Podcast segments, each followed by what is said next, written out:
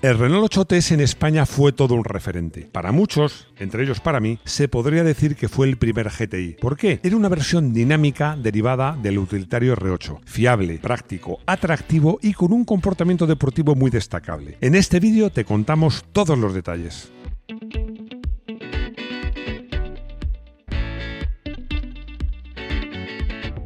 Bienvenidos a Garaje Hermético. Enciérrate con nosotros.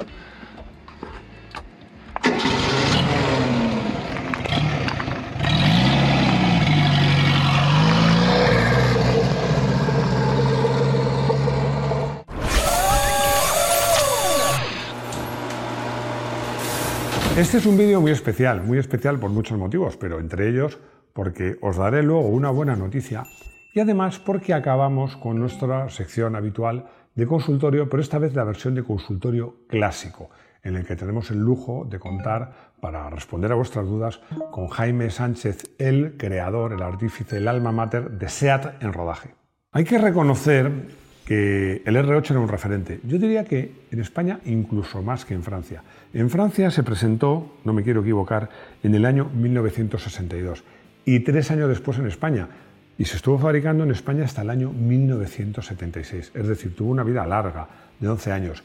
Pero hay que reconocer que frente a sus rivales españoles, que eran básicamente el SEAT 850 y el Sinca 1000, en sus diferentes variantes, el Renault 8 ofrecía un plus de calidad. Es que hay cosas que no cuento porque luego Rodrigo dice que me enrollo y luego se enrolla él fuera de cámara, así que lo voy a contar. Es cierto que el, rival era más el 5000. ¿Por qué? Porque el SEAT 850 en versión berlina nunca tuvo un motor de más de 843 centímetros cúbicos. El Coupé 903, pero no pasó de ahí. En cambio, el 5000, aparte de ser cuatro puertas, todos, el 850 luego de dos puertas y de cuatro, bueno, estábamos hablando de versión rally. Llegó a haber una versión rally 1300 de más de 100 caballos. Realmente el rival más claro era 5000 y sobre ese el R8, como os decía, ofrecía un plus de calidad notable. El último de su especie. El Renault 8 fue sustituido por el Renault 5, que como sabéis tenía motor y tracción delanteros. Bueno, se podría decir que fue el último de su especie, pero ¿de qué especie hablamos? El pariente lejano del Renault 8 es el Renault cuatro caballos que en España se llamó 4-4. Por cierto, lo hemos contado en un vídeo, en cuyo diseño intervino nada menos que Ferdinand Porsche y que exteriormente de alguna manera recuerda al escarabajo, pero trazaba la línea maestra del R8. Ojo, no en cuanto a su carrocería estética, pero sí en cuanto a su bastidor, disposición mecánica, suspensiones. Este coche se presentó en el Salón de París de 1946. Al Renault 4-4 le sustituyó en 1956 el Dauphin. Por cierto, que también fuera de cámara hemos estado hablando que este coche en España se le conoció como Dauphin, Delfín, se le conoció como Ondine, se le conoció como Gordini, de hecho era el nombre más habitual. Las versiones normales y estándar, ¿eh? no, la, no la, de Gordini. Este coche se fabricó en España entre el 56 y el 66 y era un coche de líneas muy redonditas claramente más moderno que el 4.4, pero que cuando se pusieron de moda las líneas rectas, pues se quedó pues rápidamente anticuado, porque como os digo, si ponéis un, Gordini, un Ondine, un Dauphin de líneas redonditas al lado de un R8, no hay color. Y es en 1962 cuando se presenta el Renault 8. El Renault 8 estaba basado en el Dauphin, pero lo más destacable era su estética. Era una carrocería de líneas muy angulosas, más rectas comparado con el, el o el Dauphin, y sobre todo tenía una cosa muy particular que a mí me gustaba, que era ese bisel en el capó que le daba una estética, sobre todo de frontal, muy original y muy diferente.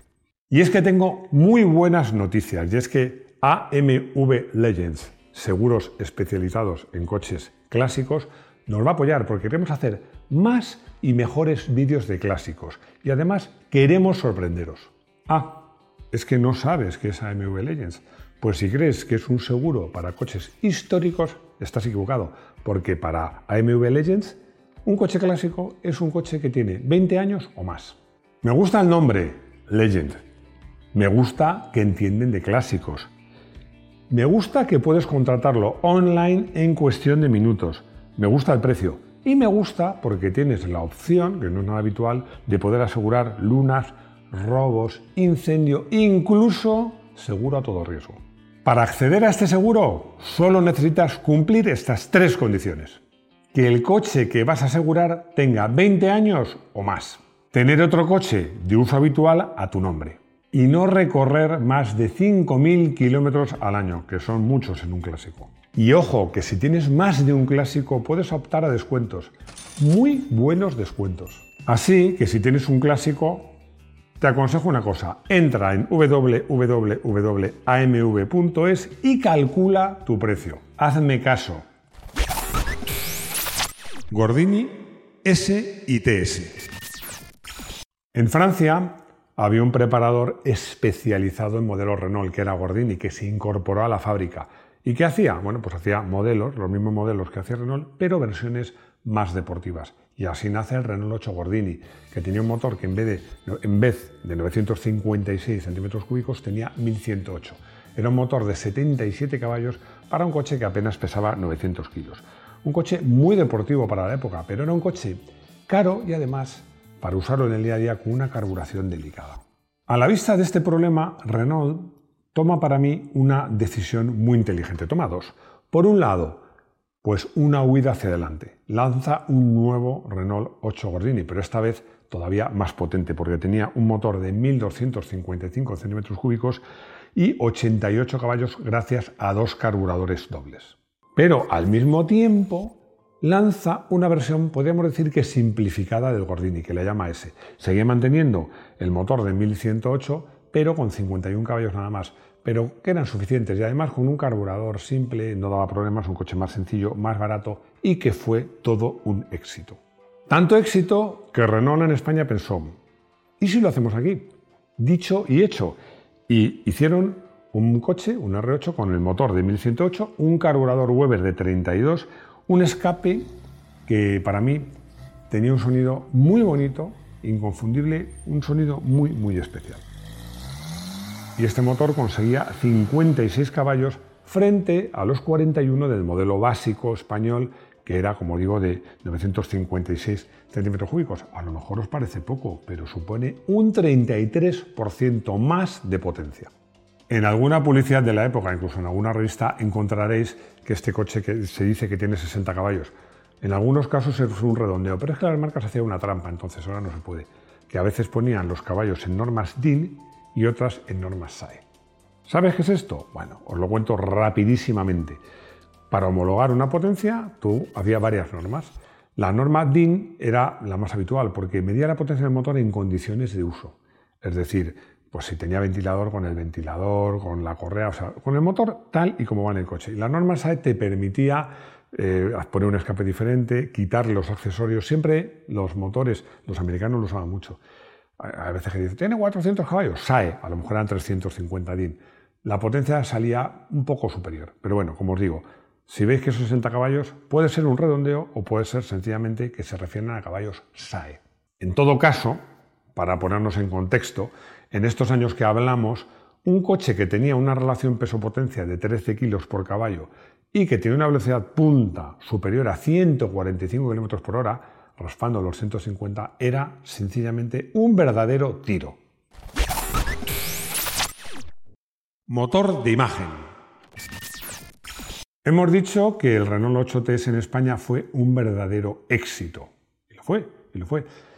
Pero si os digo que del Renault 8 normal se vendieron en España en el entorno de 260.000 unidades y del Renault 8TS alrededor de 16.000, es decir, un 6%, muchos me preguntaréis, Máximo, ¿de verdad fue un éxito? Pues sí, sí, porque lo hablábamos fuera de cámara, vender 16.000 coches, entre comillas deportivos, ya era vender coches, pero sobre todo porque funcionó como motor de imagen, que es una expresión que se usa mucho, a mí me gusta más hablar de mercadotecnia que de marketing, pero me da igual, y que se refiere a un coche que es importante no solo por las unidades que vende, sino porque tira de la imagen y hace que se vendan coches o modelos parecidos a él, pero de categoría inferior.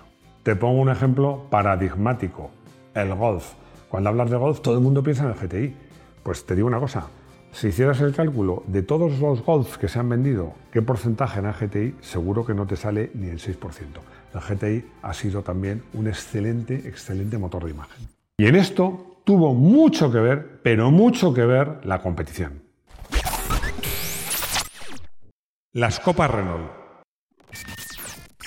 No, no hemos hecho un vídeo de las copas Renault. No, no, hemos hecho más de uno y largos, largos.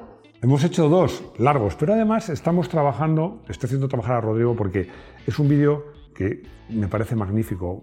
Hay entrevistas a pilotos, imágenes muy interesantes.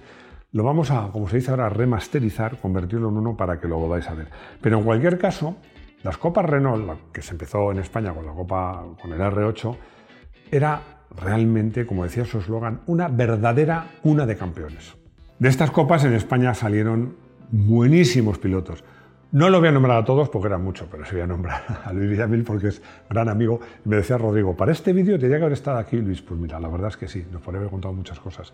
Pero los Renault 8TS, no solo en la Copa Renault, en rallies, en circuitos, en muchas especialidades estaban ahí dominando o compitiendo, además con una estética muy particular, porque con, su doble faro del frontal, colores muy vivos, el tren trasero, las ruedas traseras espatarradas, que se les rebajaba para que tuvieran más estabilidad, pues era una imagen icónica y que, como os digo, pues hicieron mucho por la imagen de marca, de calidad, de deportividad de Renault. Prueba. El Renault 8TS, vamos a hablar ahora de la prueba, por encima de todo era un R8. ¿Esto qué quiere decir? Pues era un coche para su época muy bien acabado, con muy buena habitabilidad. Además, el piso era completamente plano. Tened en cuenta que en esta época había muchos coches, los 124 y otros coches con propulsión trasera que tenían un, un, túnel de transmisión. El que tuviera el suelo completamente plano, pues era muy agradecer, sobre todo para el pasajero central trasero. Tenía un maletero grande, para tratarse de un coche con motor trasero, no tenía mucho morro, pero el coche no lo parecía, porque es muy bonito, está muy bien diseñado, pero tiene mucho morro, tiene un maletero bastante grande. Y un comportamiento que, pese a ser de motor posterior, que siempre es más delicado, era mejor que el de la competencia.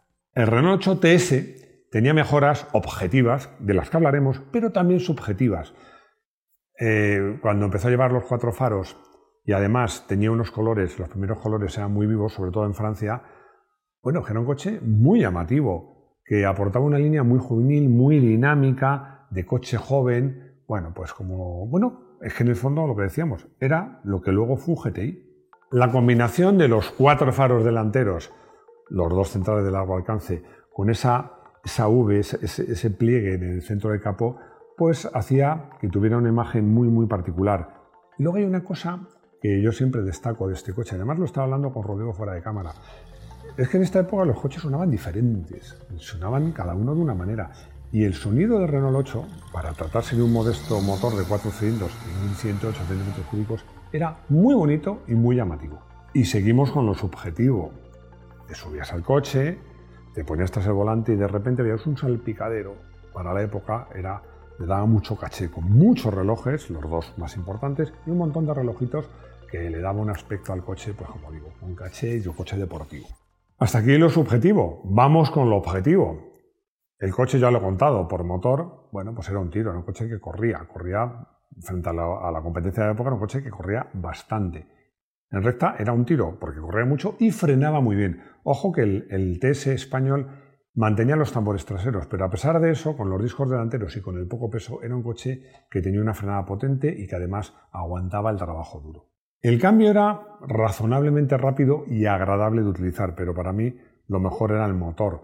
El motor porque subía bien de vueltas, tenía muy buenos medios, como diría mi padre, que para esto utilizaba una expresión que me gusta mucho, era un motor alegre. Era un motor alegre que además de eso resultaba que gastaba poco y que era muy fiable.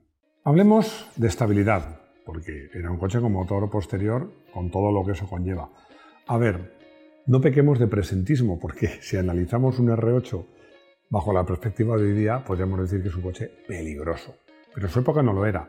Además, el R8 TS mejoraba el comportamiento del R8 y a su vez el R8 mejoraba, a mi modo de ver, el comportamiento del 850 y, según versiones, estaba al nivel de, en cuanto a comportamiento de estabilidad del 5000. Todo eso gracias a que, incluso en vacío, el Renault 8 TS tenía una ligera caída negativa. Caída negativa es cuando el coche va espatarrado. Bueno, es que en carga el R8 y el TS en proporción iban mejor. Había un truco, había un truco que se utilizaba en los coches de la Copa, era cortar, se utilizaban todos estos coches, yo lo hice en 1850, cortar los muelles traseros y de esta manera pues el coche bajaba, no solo bajaba el centro de gravedad, sino que las ruedas cogían caída negativa todavía más exagerada. En el R8, si veis en las fotos, es que iban espatarrados completamente. ¿Qué problema tenía? Si hacías esto, renunciabas a las plazas traseras, porque con la suspensión tan baja, en cuanto metieras dos o tres personas atrás, ibas haciendo tope en cada bache. Pero insisto que en su momento lo mejor de este coche respecto a su competencia era la calidad, lo que ahora se llama calidad percibida. Yo en su momento, que sabía que un 850 y conocía, había probado muchos coches de amigos y tal, tuve oportunidad, un amigo mío se compró un R8, no el TS, el normal. Lo probé, el coche me gustó, pero es que lo que me gustaba era el ajuste que tenía, me parecía algo excepcional, incluso el sonido de las puertas, que en su momento me pareció que sonaba a coche bueno.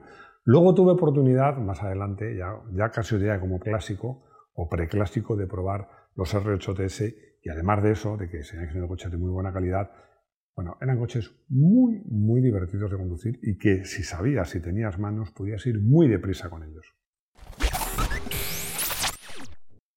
Gracias, era la buena noticia de este vídeo de hoy, a AMV, AMV Legends, vamos a dar un empujón a los vídeos de clásicos que sé que os gustan mucho, tanto a los monográficos como este, como a las comparativas y esperamos daros alguna sorpresa más. Ahora pongo la pelota en vuestro tejado. Ahora que vamos a tener un patrocinador para estos vídeos, ¿qué comparativas o qué coches que queréis que tratemos en nuestros monográficos?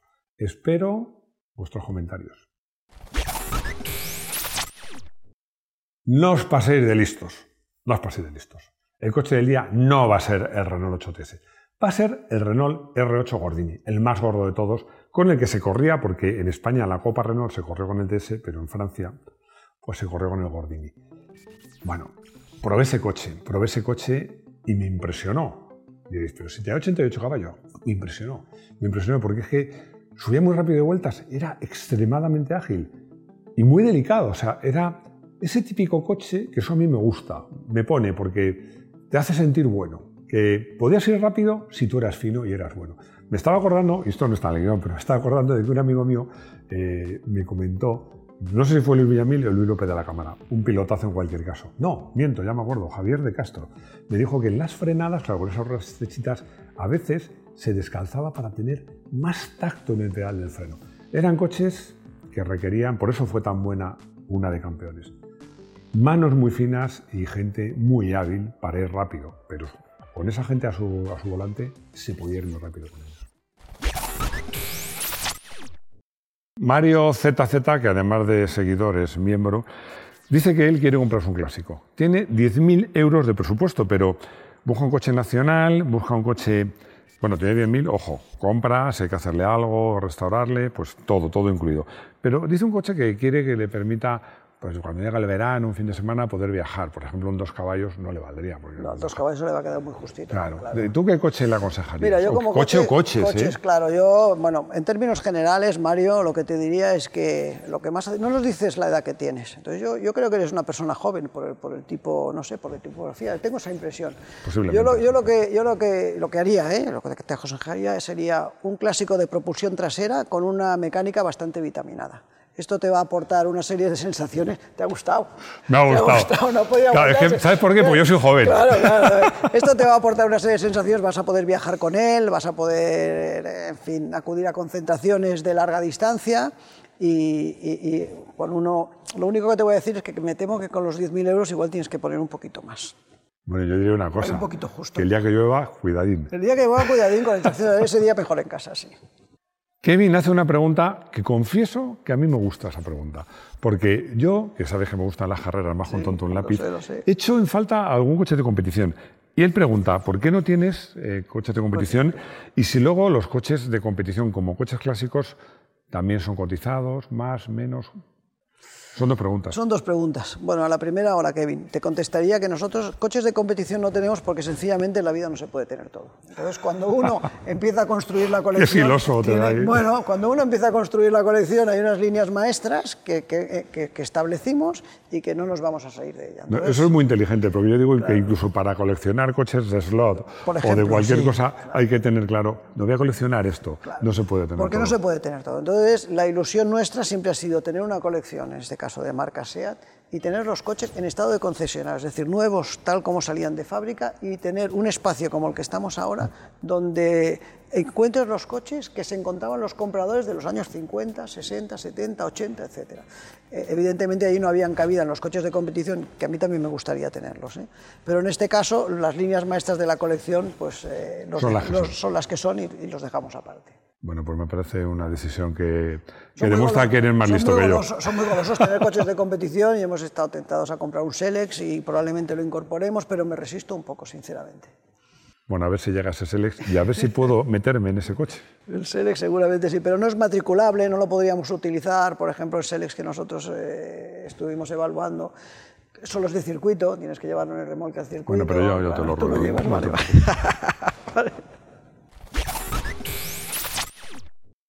Y hemos llegado al final.